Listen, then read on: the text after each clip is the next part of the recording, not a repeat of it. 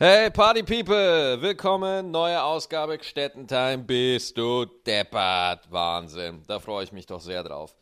Leute, was war das für eine geile Zeit? Ich komme gerade äh, aus Hamburg zurück. Ähm, ich habe da vier Tage im Schmidtchen gespielt. Das waren vier geile Shows. Vielen Dank an alle, die da waren. Hat mir sehr viel Spaß gemacht.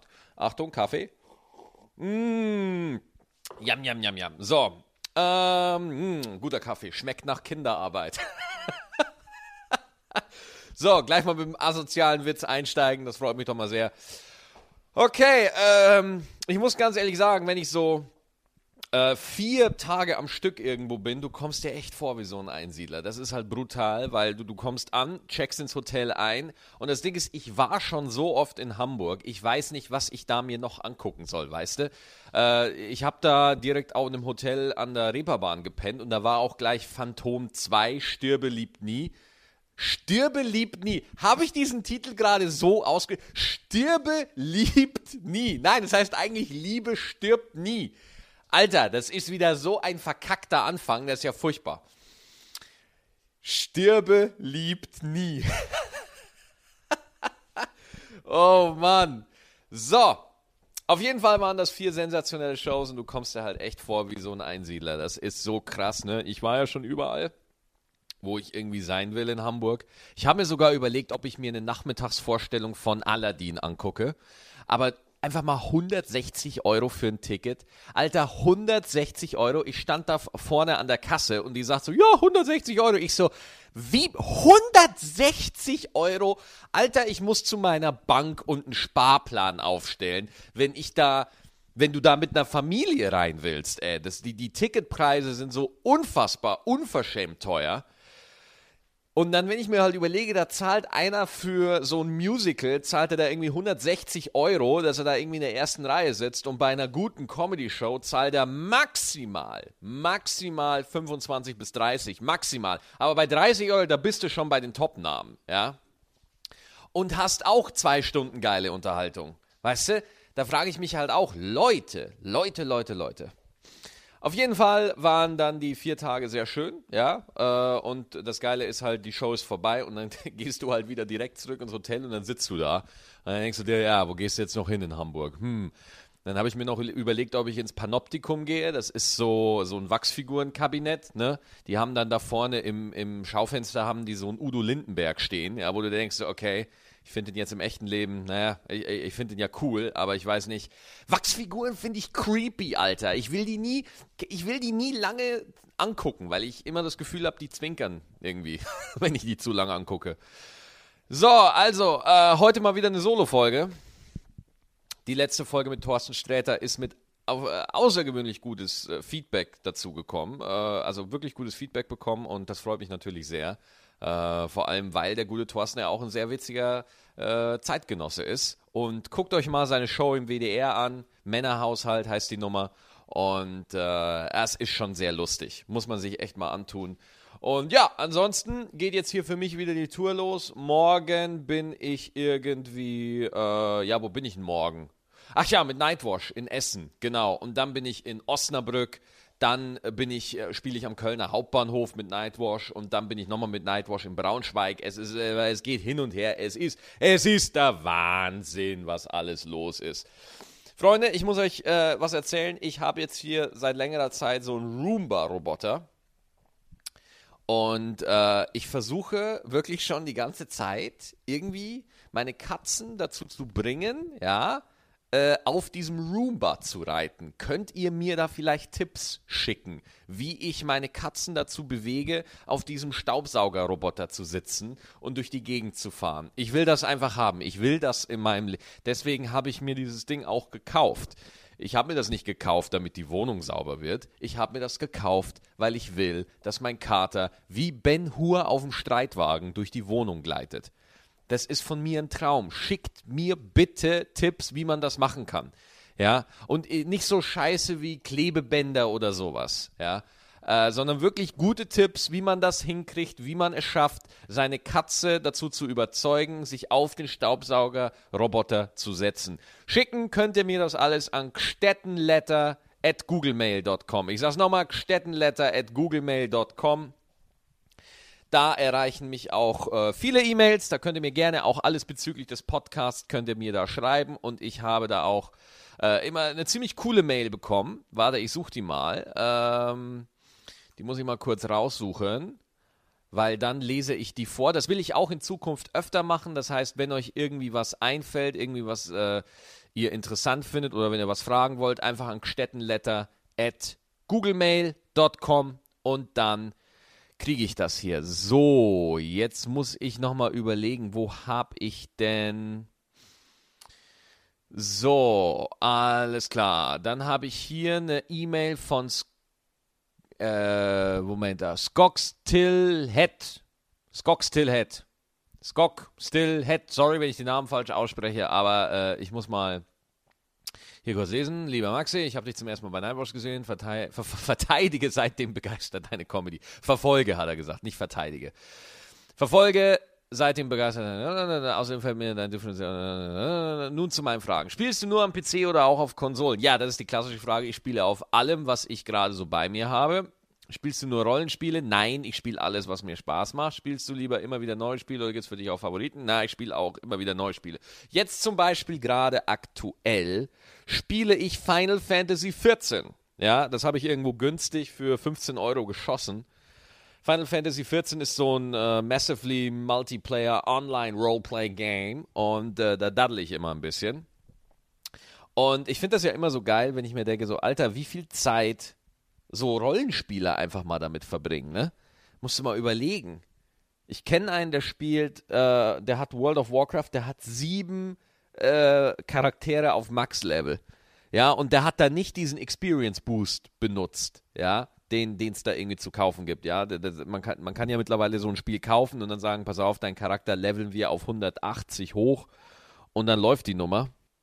So, dann habe ich hier noch eine E-Mail von Gappy Comedy. Moin Maxi, Dennis hier, hallo Dennis. Da, da, da, viele Fragen schon mal. Du, also hier nochmal eine neue Frage. Du bist ja nun schon länger dabei. Wie war es am Anfang mit wenigen Zuschauern? Hast du brav deine Nummern gespielt oder abgeblasen? Oder vielleicht einfach von der Bühne runter und deine Nummern bei einem Bier erzählt? Also, ich habe ja schon mal öfters gehört, dass es Künstler gibt, die, äh, wenn jetzt nur vier Zuschauer sind oder so, dass die dann sagen, pass auf, wir blasen das ab und ich lade euch einfach zum Essen ein mit dem Eintrittsgeld. Und dann erzähle ich euch äh, hier und da mal was davon. Erzähle ich euch quasi das Programm auf den Tisch, äh, am Tisch. Also das finde ich äh, extrem, mega seltsam. Das finde ich wirklich mega seltsam. Also, äh, wie war es mit meinem Städtenbauer? Ja, das Essen war gut. Das finde ich ein bisschen äh, strange. Ähm, ja, wie war es am Anfang mit wenigen Zuschauern? Pff, also, du, das Ding ist, manch, das kommt halt manchmal vor. Ne? Also irgendwie der, der Gig äh, hat schlecht Werbung bekommen. Du weißt es ja oftmals nicht, ne? Wenn du jetzt nicht zu diesen gehypten Namen gehörst, die sich leicht von der Maschinerie hochpushen lassen können, ähm, dann kann schon mal vorkommen, dass du irgendwie in dem einen Ort 400 Zuschauer hast und in dem nächsten Ort auf einmal nur noch 60. Und die beiden Orte liegen irgendwie nur 40 äh, Kilometer auseinander. Also das kann schon mal vorkommen. Das Wichtigste ist, dass man sich davon nicht entmutigen lässt. Also 60 ist ja noch ein Traum. 60 ist ja noch wirklich gut. Was richtig bitter ist, ich habe mal in Hannover vor acht Leuten gespielt. Mm. Und ich glaube, Kristall, glaube ich, hat das mal gepostet. Kristall hat, glaube ich, mal vor vier oder fünf gespielt. Ne? Noch weniger als ich. Also, äh, ja. Jeder, hat, jeder muss mal diese Kugel nehmen. Man kann nicht einfach hingehen und sagen, ja, ich fange mit Comedy an. Wo ist das Stadion? Das läuft nicht. Es geht nicht. Muss arbeiten. Man muss schon gut sein, weißt du? Man kann ja nicht wie ich im Podcast nur Scheiße ins Mikrofon labern. Ja, man muss auch tatsächlich irgendwo was auch zu sagen haben. Mmh. Ah, Kaffee. Und ja, von daher, mm, also ich sag mal so, am Anfang würde ich gar nichts abblasen, weißt du? Ich würde das echt ein, zweimal machen, nur für die Erfahrung, weil es ist echt eine Erfahrung. Weißt du? Du stehst da auf der Bühne, du schwitzt, du spielst dir die Seele aus dem Leib und dann sitzen da acht Leute verteilt, verteilt, nicht zusammen, verteilt im ganzen Saal. Und du stehst da vorne und äh, ja, machst halt eine Kunstform, die eigentlich schon davon abhängig ist, dass ein Publikum anwesend ist. Das ist ja immer das Ding. Alter, aber äh, für mich war das eine super Vorbereitung für die Soundchecks beim Fernsehen. Okay, ich erzähle jetzt mal ein bisschen was aus dem Fernseh-Insider-Ding, äh, aus der Insider-Welt. Hier ist das Ding. Wenn du bei einer Fernsehsendung bist, egal ob das TV Total ist oder Nightwash oder so, die Fernsehredaktion, die wollen dann immer, die wollen dann sehen, wie lang die Nummer ist. Oder die wollen die Nummer vorher schon sehen. Ja, die wollen einen Text von dir, was ja völlig klar ist. Die müssen ja auch gucken, was erzählst du da oben jetzt. Und dann wollen die einen Soundcheck machen. Das bedeutet, du gehst da im Studio hoch, ja, und du spielst den die Nummer, das, was du in, in, später bei der Aufzeichnung spielen willst, vor null Publikum. Da sitzt dann die Redakteurin oder der Redakteur mit dem Text, den du geschickt hast und guckt, ob du das alles richtig erzählst. Das finde ich ja die oberste Frechheit. Woher zum Geier will der Honk wissen, wie ich meinen Text zu spielen habe? Ja, die liest das halt dann mit, ja, und guckt, dass das alles passt.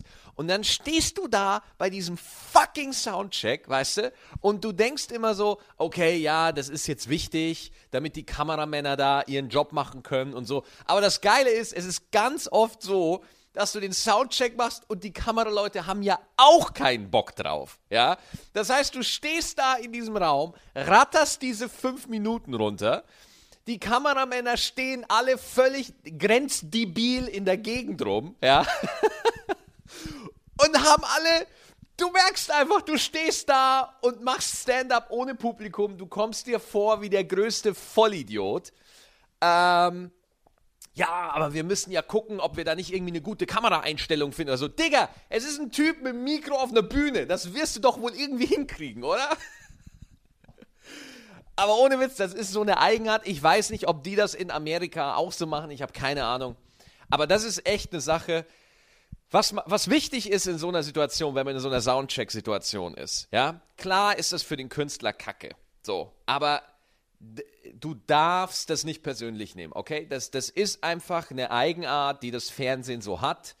Ähm, du, musst da, du musst da in dem Moment einfach professionell sein und musst halt dein Ding so gut wie möglich abliefern, damit halt die Leute im Team ein Bild davon kriegen, wie das später aussehen könnte. Aber das ist ja, der Trugschluss fuckt mich ab, ja, weil du stehst da und zum Beispiel bei mir, ja, wenn du meine Texte liest, oder äh, dann, dann, wenn du meine Texte liest, ohne mir dabei zuguckst, wie ich es performe, dann, wenn du nur meinen Text lesen willst, du würdest denken, was für eine debile Scheiße ist das bitte? Das ist ja unfassbar. Wie kann der Mann mit Comedy Geld verdienen? Das ist ja furchtbar. Ja. Aber wenn du mich nur alleine auf einer Bühne stehen siehst, ja, wo kein Publikum da ist, ja, dann ist das noch trauriger, weil ich bin äh, Stand-up-Comedy, das ist nicht einfach Witze erzählen, sondern es geht darum, dass man einen Kontakt mit dem Publikum hat. Ja. Äh, klar, natürlich, wenn ich auf die Bühne gehe, ich weiß natürlich, was ich erzähle. Ist ja klar, ich bin, äh, muss ja vorbereitet sein. Aber ich weiß nie zu 100 Prozent, wie, wie, das, wie die Nummer heute aussehen wird. Es kann sein, dass ich, ähm, dass ihr bei einem Auftritt von mir seid und ich fange eine Nummer an, die ihr schon mal irgendwo bei YouTube oder, oder im Fernsehen gesehen habt. Ja, ich fange die an. Aber es kann sein, dass an dem Abend ich die komplett anders spiele, dass ich einen neuen Ansatz finde, dass ich eine neue Nebenpointe finde oder dass das eine neue Überleitung ist oder so. Also es, es, es ist ständig im Wandel. Es ist nie ein fertig geschriebenes Stück. Ja, es ist immer so eine Sache, manchmal fallen Dinge raus, dann kommen wieder neue da Entschuldigung, dann kommen wieder neue dazu. Äh, und, und deswegen ist es, ist dieses, dies, dies, es ist so ein Zwischending einfach, ja. Und bei diesem Soundcheck stehst du dann da, das war bei TV Total, war das immer so krass, ey. Du stehst dann da, ja, und du guckst die Leute an und die sehen einfach, weil oh, Stand-up ohne Publikum, es gibt wirklich nichts Traurigeres, Alter, ja. Du könntest 13 Seerobbenbabys nehmen, schlachten und essen und das wäre bei weitem nicht so traurig wie ein Stand-up ohne Publikum. Ein Stand-up-Comedian, der so tut, als wäre Publikum da, das ist das, äh, also, und du stehst da und das ist so eine krasse Herausforderung für, an, an, deine, an, an deine Selbstsicherheit, an deine, ja, an deinen Glauben an dich. Weil es ist, weil du stehst da, machst dein Stand-up und du hast da fünf Nasen vor dir sitzen, die dir natürlich alle nichts Böses wollen, die alle nur ihren Job machen. Ihr müsst, du, stell dir vor, du bist auf der Bühne und das, dann hast du rechts einen Kameramann, links einen Kameramann, dann hast du vielleicht noch drei Leute aus der Redaktion sitzen und die gucken dir zu, wie du deinen Stand-up machst. Das Problem ist, auch der Soundcheck wird schon bewertet. Ja, das heißt, Leute, Prof Profis sehen dich performen unter horrenden Umständen. Ja, Deswegen ist es ganz oft so, und ich kenne es von mir und ich kenne es auch von ganz, ganz vielen anderen Comedians, dass der Soundcheck schlimmer ist und der, dass Leute für den Soundcheck nervöser sind als für den eigentlichen Auftritt. Ja? Äh, ich habe es ganz oft gehabt, dass nach Fernsehaufzeichnungen, wenn die Fernseher, also der Soundcheck, den habe ich halt gemacht, ja, ohne Publikum. Und dann habe ich beim Auftritt die Nummer wirklich gespielt, weil dann, also beim Soundcheck ratter ich die Nummer einfach runter. Einfach nur, damit es vorbei ist, ja. Und dann beim Auftritt, da gebe ich dann Vollgas. Und dann spiele ich Nummern aus. Und dann, dann wird aus zwei Minuten beim Soundcheck ganz schnell fünf Minuten, sechs Minuten beim Auftritt. Und ich hatte es ganz oft, dass danach Redakteure zu mir gekommen sind und gesagt haben, also beim Soundcheck dachte ich ja, Alter, das geht ja gar nicht. Da habe ich mir schon überlegt, also es ist ja furchtbar, wie das da aussah, aber der Auftritt war sensationell. Leute, ich habe das so oft gehört und es zeigt mir eine Sache. Es gibt auch, äh, die, die, die Leute verstehen es einfach nicht. Ja? Warum, warum tut man, warum lässt man einen Stand-up-Comedian zum Soundcheck die Nummer runterrattern? Warum, warum? Wieso? Ich verstehe das nicht, ja? Ich kapier's nicht. Ja, ich, ich hab's nie erlebt, dass das ein Auftritt in irgendeiner Form besser macht. Es gibt aber eine Sache, Zeit ist wichtig, ja. Äh, wie, wie, wie, wie lange dauert so ein Auftritt? Äh, das, das verstehe ich alles, aber es, es, es knallt. Das ist eine Aufgabe für den Künstler, dass man da sich nicht aus der Ruhe bringen lässt. Ja, das finde ich halt. Das, also das ist echt eine Sache, Leute. Ich glaube, da habe ich auch ein Thema angeschnitten, was ganz, ganz, ganz viele Kollegen, die ja auch diesen Podcast hören, dass die das auch beschäftigt. Ja. So, jetzt nehme ich nochmal äh, einen Sip aus meinem Kaffee. Und dann erzähle ich euch, wie es anders geht meine besten, äh, für mich, die besten Auftritte, gefühlt für mich persönlich, ich weiß, äh, die, ich, äh, wo ich mich danach auch toll fühle und wo es mir auch richtig gut geht, das sind die Auftritte bei Willkommen bei Mario Barth. Das, äh, da hatte ich bis jetzt meine besten Fernsehauftritte. A, weil der Mario einfach äh, immer einen geilen Teppich legt immer, ja, äh, der, der, der steht da vorne und kündigt mich an mit, ja, er der ist Wahnsinn, der jetzt kommt, der ist fantastisch und der kündigt mich so geil an, dass ich hinter der Bühne stehe und mich selber frage, wen meint er denn jetzt? Kommt irgendein anderer? Hat er Tom Cruise einfliegen lassen? Was ist hier los? Und, zwei, und, und, und wirklich, zweitens, der ganz große psychologische Faktor. Bei Mario gibt es keinen Soundcheck für die Stand-up-Nummer vorher. Das heißt, du musst nicht vorher rausgehen und die Nummer ohne Publikum proben. Der geht da raus und sagt, pass auf, du kannst jetzt mal wegen eine Minute oder zwei Minuten irgendwie labern, ja, äh, und, und äh, gucken, wie da der Ton ist, wie da der Sound ist, äh, dass du ein Gefühl für die Bühne kriegst, für Studio, ja. Aber dann ist auch gut. Du musst nicht die komplette Nummer eins, du musst hier nicht sechs Minuten in absolute Stille reden, sondern du musst einfach nur ein gutes Gefühl für den Auftritt haben. Das ist das Einzige, ja. Und äh, dann überträgt sich das natürlich auf den Auftritt. Ja, und ja, also das, das, deswegen äh, habe ich wieder eine interessante Überleitung gemacht, ne? Der Gappy, der fragt mich hier einfach nur, wie war das so vor wenigen Zuschauern, aber diese Nummer echt beim, beim Soundcheck, bei Fernsehaufzeichnungen, das ist echt nochmal äh, ne, da habe ich mich echt immer gefragt, so, oh, wie, wie kriegt man da ein gutes Ding hin? Und ich habe äh, für mich eine ganz gute Lösung gefunden. Äh, der, der, also A natürlich für die Fernsehaufzeichnung ist natürlich, dass du Denn Fernsehen ist verzeiht viel weniger als eine Live-Performance. Alter, jeder Stotterer, jede Nummer, die nicht so, jede Pointe, die nicht so sitzt, die kommt ja im Fernsehen noch viel krasser rüber, ja. Und das Krasse ist ja auch bei einer Fernsehaufzeichnung, wenn du einen, Fernseh, einen Fernsehauftritt guckst, einen Stand-up-Fernsehauftritt, wenn ihr jetzt zu Hause vom Fernseher sitzt und euch meinetwegen irgendwie ein Set von einem anderen Comedian anguckt oder bei YouTube oder so, ihr seid ja in dem Moment nicht das Publikum. Ihr seid, ihr seht einen Comedian, wie, ihr mit, wie er mit dem Publikum spricht und ihr seht diesem Vorgang dann zu. Ihr sitzt dann alleine vorm Rechner und hoffentlich ist die Hose zu, ja, und äh, bildet euch dann eine Meinung darüber. Und Leute, das ist eine völlig andere, eine völlig andere Zuschauererfahrung als jetzt, äh, als wenn ihr jetzt wirklich live im Theater sitzt. Komplett anders. Ich schwöre euch, es gibt in Deutschland Comedians, ja. Wenn ihr die im Fernsehen seht, dann denkt ihr euch, was ist das bitte für ein Bastard? Was ist das bitte für ein Typ? Das kann der ist ja furchtbar. Aber Leute, wenn ihr die live seht, die, die reißen die Hütte ab. Es gibt einfach leider Comedians, die, die live absolut genial sind, absolut sensationell, die aber ihre Wirkung im Fernsehen über den Bildschirm nicht entfalten können. Und die Comedians an sich haben da leider keine Schuld. Ja, es ist einfach die Natur des Mediums. Das Fernsehen mag es, wenn du dich nicht viel bewegst. Ja, die finden das gut, wenn da nicht viel Bewegung stattfindet, weil je mehr du dich vor der Kamera bewegst, umso nervöser wirkst du.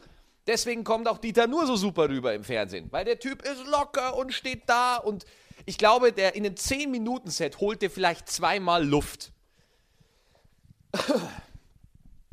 Gut, ich laber jetzt hier wieder völlig ungefiltert irgendwie, aber wie gesagt, ich gucke immer, dass ich auf ein Thema komme, was mich flasht und dann laber ich da halt drüber. Was ich jetzt versuche bei diesen Soundchecks, so mache ich mittlerweile, ich äh, gehe zum Soundcheck hoch, und mache mich völlig frei von diesen ganzen, oh mein Gott, wie finden die das jetzt? Das ist ja das eigentlich Schlimme. Du stehst da alleine auf der Bühne beim Soundcheck, du siehst den Regisseur der Sendung, du siehst die Kameramänner der Sendung, du siehst die Redakteure der Sendung und die alle urteilen jetzt äh, über was, was sie da gleich sehen werden. Die urteilen über dich, wie du zu Stühlen sprichst, ja? Und da sitzt niemand, ja? Du musst, man muss sich da völlig frei machen. Man muss sich da wirklich absolut frei machen davon, was jetzt die Redakteure denken, was jetzt die Kameramänner denken. Man muss sich da man muss einfach sein Set durchspielen. Und äh, dann hört man sich die zwei, drei Zeilen von der Redaktion an. Und wenn man da was ändern kann und möchte, sollte man es tun. Ja, weil man will ja eine professionelle Leistung abliefern. Ähm, und ansonsten war's das. Sich nicht groß Gedanken drüber machen, oh mein Gott, jetzt war der Soundcheck so, schon so schlecht. Ach du Kacke, was mache ich jetzt? Fick die Hände, ich höre auf. Sondern einfach nur wirklich den Soundcheck als, als ein komplett eigenes, irrelevantes Ding sehen. Der Soundcheck ist nicht für den Künstler. Der Soundcheck ist für die Kameraleute, ist für, ist für den Regisseur, ist für die Redaktion. Die brauchen da was. Wir, wir Künstler, wir brauchen keinen Soundcheck. Wir wissen, äh, wir wissen, was wir tun. Ja, und nochmal, Soundcheck beim Fernsehen meine ich wirklich die Nummer komplett durchspielen. Soundcheck live auf der Bühne vor einer Bühnenshow. Da nimmst du das Mikrofon in die Hand, machst kurz 1, 2, Test, Test, Test, 1, 2 und dann läuft die Nummer. Du spielst aber nicht dein komplettes 90-Minuten-Programm vorm Techniker alleine. Was übrigens auch mal ein Konzept wäre. Aber wie gesagt, äh, das, das ist echt Fernsehen spielen, das ist wirklich nochmal eine, eine andere Herausforderung. Das ist wirklich eine Herausforderung, die sehr stressig ist, sehr viel fordert vom Künstler, vom Stand-up-Comedian. Vor allem, weil, äh, und das behaupte ich jetzt einfach mal, äh, nichts ich meine, Jerry Seinfeld in Comedians in Cars Getting, äh, nee, nee, nee, äh, Talking Funny, was auf YouTube ist. Könnt ihr euch mal angucken, Jerry Seinfeld Talking Funny. Da sitzt er dann mit Ricky Gervais, mit Chris Rock und Louis C.K. Und äh, da gibt es dieses interessante Ding, wo äh, Jerry Seinfeld sagt, niemand wird in der modernen Gesellschaft so hart, über niemanden wird so hart geurteilt wie über einen Stand-up-Comedian. Alle 15 Sekunden wirst du beurteilt. Und so ist es ja auch. Ne? Sobald du einen Gag machst, der irgendwie zu hart ist, sagt ein Zuschauer, der dich vielleicht vorher noch mochte, auf einmal, ne, der hat mir jetzt aber nicht gefallen. So, das heißt, nur weil aus 30 Gags, die du vielleicht in so einer 5-Minuten-Nummer hast, schätze, überschlage ich jetzt mal im Kopf, ja, und ein Gag gefällt den Leuten nicht, auf einmal bist du ein schlechter Comedian. So, so krass, so schnell wird geurteilt, ja. Und vor allem ist es ja auch so geil, du lädst es dann, dann ist es auf YouTube und auf YouTube laufen ja die allergrößten Experten rum, die ja alle wissen, die ja alle so unfassbar lustig sind und alle so äh, wahnsinnig clever sind. Und äh, kannst du dann zugucken, wie du zerrissen wirst. Aber gut, da muss man durch.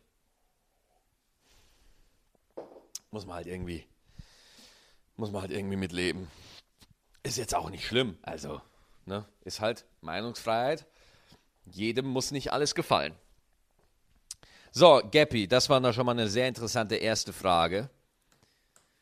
Jetzt nochmal gucken. Ähm, wie zufrieden warst du mit der Aufzeichnung deiner DVD? Was würdest du besser machen wollen? Ach so, meine erste DVD, Nerdish by Nature.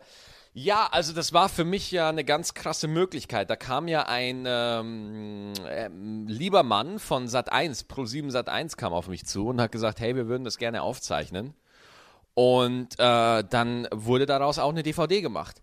Also schwierig. Ich würde gern, jetzt würde ich gern wieder eine DVD aufnehmen, weil jetzt bin ich einfach besser und, und, und äh, habe halt drei Jahre mehr auf dem Buckel. Und äh, ich würde das halt jetzt anders spielen, aber zu dem Zeitpunkt, du musst mal überlegen, das war Ende 2013. Das Solo Nerdish by Nature habe ich damals vielleicht ja, zwei Jahre gespielt. Und äh, trotzdem verändert sich ja das Solo immer. Das heißt, es kommen immer schwache Sachen kommen raus, bessere Sachen kommen rein. Ähm, wenn ich mir das heute so angucke, das war, ich würde sagen, das war jetzt nicht die, die Performance meines Lebens, aber es war doch eine, eine, eine ziemlich amtliche, ab, amtlich abgeliefert, würde ich sagen. Ja, also dafür, dass ich da wirklich in einer der stressigsten Phasen meines Lebens war, lief das doch ganz gut. Was ich besser machen würde, was würde ich besser machen wollen? Ähm, ich glaube, ich würde, ich, was ich tun würde, ich würde, ich hätte gerne einen anderen Comedian, der ein bisschen Opener macht. Nicht klassisches Warm-up, klatscht jetzt mal bitte alle, das auch. Aber zum klassischen Warm-up halt auch noch ein Stand-up-Comedian. Ja, einfach nur, keine Ahnung, das fände ich einfach cool, weil ich finde so ein bisschen die Kultur in Deutschland gibt es noch nicht, dass Stand-up-Comedians sich untereinander ein bisschen supporten. Und äh, ja, das fände ich halt ein bisschen cooler. So, nächste Frage. In Deutschland lebt der Mythos, dass Soloprogramme von Stand-ups gemacht werden müssen. Wie stehst du zu dem Thema? Könntest du dir vorstellen, wenn du einmal einen gewissen äh, Level erreicht hast, Support mitzunehmen? Bitte mit Begründung, okay? Das ist wie eine, das ist wie eine Frage in einem Abi. Bitte mit Begründung. Rechne aus, was das Verhältnis zwischen da und da da ist. Bitte mit Begründung und Erklärung. Okay, der Mythos, dass Stand-up-Solo-Programme machen müssen. Okay, in der Frage steckt ja auch schon viel drin. In Amerika ist es zum Beispiel so, dass ein, äh, dass ein Headliner-Comedian braucht 45 Minuten Material. Das ist es eigentlich. 45 Minuten Material. Ähm, der, die Show läuft normalerweise so auf, es gibt einen Opener, der macht 5 bis 10, dann gibt es ein Feature, das ist der zweite Comedian, der macht so 20 und dann kommt der Headliner mit 45 bis 60. Das ist die normale strukturierte Comedy-Show. Ähm, in Deutschland gibt es Mix-Shows, die so ein bisschen Showcase-Format haben. Showcase-Format bedeutet, äh, es gibt nicht einer macht 10, 20 und dann 60 Minuten, sondern jeder Comedian macht die gleiche Anzahl an Zeit. Es treten drei, vier Comedians auf und jeder macht 15 bis 20 oder 10 bis 15 oder 5 bis 10, je nachdem, wie lange die Show halt sein soll. Ähm, ja, das Problem in Deutschland ist, wir haben diese Comedy-Club-Kultur nicht, was ich persönlich nicht als Problem empfinde. Ähm, was natürlich bedeutet, dass ein Stand-up-Comedian in Deutschland nicht eine Stunde, sondern zwei Stunden füllen muss. Ja, du spielst einmal 45 bis 60, erste Hälfte, Pause und dann nochmal das Gleiche. Was natürlich äh, ganz andere Anforderungen an die Struktur von so einem Programm wirft. Ne? Also du musst zweimal anfangen, theoretisch. Ja, ähm, ja von daher, äh, ich, äh, es kommt drauf an. Ne? In, in Deutschland ist das halt so, dass ein Stand-up-Comedian mit einem Soloprogramm durch die Gegend tourt und halt alleine auf die Bühne geht und die Leute alleine warm macht. Und dann, äh, das ist halt so das ist hier halt so. Also da, da, kann man jetzt noch mehr diskutieren, so, ja, aber in Amerika, ja, da, da ist es so, hier ist es so. Ähm, wenn ich jetzt auf einem gewissen Level, wenn du einmal ein gewisses Level erreicht hast, Support mitzunehmen. Also was er mit Support meint, ist, dass ich halt einen Opener mitnehme. Also quasi sowas wie eine Vorband. Äh, würde ich machen, klar, fände ich super, aber wenn, dann will ich den ordentlich bezahlen. Also das heißt, ich will dem nicht 50 Euro oder 100 Euro geben, sondern ich will dem halt 500 Euro geben. Ja, dass der halt gut bezahlt ist. Das ist meine Einstellung. Solange ich das nicht kann, mache ich das nicht. Ähm, so, gut. Das war die Frage. Das ist alles ein bisschen zu. Ähm, das ist leider alles zu. Äh, das ist alles zu Comedy intim. Ne? Das ist alles ein bisschen zu Comedy Insider mäßig gerade. Ähm, deswegen, äh, ja, so ist es halt gerade. Naja, kann man auch nichts machen. So, ist ja egal. Gappy, ich, ich sehe hier noch ganz viele Fragen, die du mir gestellt hast, aber das ist alles äh, so Comedy-Insider-mäßig und äh, ich finde, ich habe da schon wieder viel zu viel drüber gelabert. Deswegen, vielen, vielen lieben Dank. Das waren schon sehr gute Fragen und äh, ja, die, die Mail hole ich nochmal raus und beantworte sie. Wenn ihr mal andere Fragen habt, schickt sie mir einfach an stettenletter.gmail.com. So, reden wir mal über was anderes. Ich habe bei mir im Freundeskreis habe ich eine junge Mutter und äh, die hat jetzt, mit der habe ich mich unterhalten. Ich war ja auch eine Zeit lang bei meinen Eltern in Bayern und mit der habe ich mich eine Zeit lang unterhalten. Und dann hat die mir erzählt, so sie, lass, sie lässt ihr Kind jetzt nicht impfen, weil das ja total gefährlich ist. Ja, oh, impfen ist ja ganz gefährlich. Ne? Du, die, die, du impfst dein Kind und dann wächst, wächst ein drittes Bein, wovon dann zwei hinken. Äh, ist eine Katastrophe. Und äh, dann denke ich mir halt so, okay, wo, wo, woher kommt diese Skepsis? Ja, sie glaubt, Impfen funktioniert nicht. Äh, Impfen ist schädlich. Und das finde ich halt so krass. Also, Leute, ich, äh, ich kenne ja jetzt keine Statistik oder irgendwie sowas, aber sie hat es dann begründet mit der Sache, ja, das ist ja die Pharmaindustrie, steckt ja da dahinter, ne? Und die will ja, äh, die Pharmaindustrie will uns ja alle krank halten. Das ist ja ganz wichtig für die Pharmaindustrie. Wir dürfen ja nicht gesund werden, weil sonst würde ja die Pharmaindustrie zu viel Geld dran verdienen. Ja, das ist ja der Job der Pharmaindustrie. Die Pharmaindustries Job ist es, uns krank zu machen, damit sie uns wieder gesund machen kann. Das, das ist deren Job. Ja, das, das ist das Argument von der. Wo ich mir halt denke, ey Leute, das gleiche kannst du auch über Ärzte sagen. Ja? Ey, so ein Arzt ist unfassbar. Der Typ, der kommt mir erst rein und dann bricht er mir das Bein, bevor es flickt. Der ist ja darauf angewiesen, dass Leute krank werden. Ja, also ich weiß es nicht. Ich kenne dazu keine Statistik. Ich finde die Haltung aber ziemlich krass und ziemlich unfair gegenüber dem Kind. Ich habe neulich in Berlin habe ich was gelesen, dass da jetzt tatsächlich die Erkrankung von Masern wieder erhöht wird weil äh, die Leute ihre Kinder nicht zum Impfen schicken. Ja, und dann sage ich so, oh, Alter, Impfen macht das Kind kaputt. Und ich so, nee, Digga, du machst das Kind kaputt. Was ist denn los mit dir? Ist Impfen, wie denkt ihr das? Findet ihr, findet, glaubt ihr da wirklich dran, dass die Pharmaindustrie da so eine Verschwörung ist? Weil ich, weiß ich nicht, keine Ahnung. Weil dieses Argument hinzugehen und zu behaupten, ah ja, die Pharmaindustrie, die macht das ja nur, weil äh, die ja damit Geld verdienen will. Also quasi der, der Kritikpunkt an der Pharmaindustrie ist, es ist ja deren Job, uns zu heilen. Deswegen müssen die quasi selber die Nachfrage dafür herstellen, dass, dass sie weiter arbeiten. Also was ist dir dann lieber? Ein Druide aus dem Wald, der irgendwelche Kräuter mixt oder so? Weil das ist definitiv sein Hobby. Der hat definitiv keine anderen Hobbys. Ja, der macht das bestimmt nicht beruflich. Ja, da gehst du einfach hin, bringst dir irgendwie so fünf Pfandflaschen hin und dann gibt er dir so ein Fläschchen wo du eine Heilung irgendwie hast. Ich finde das auch immer bitter.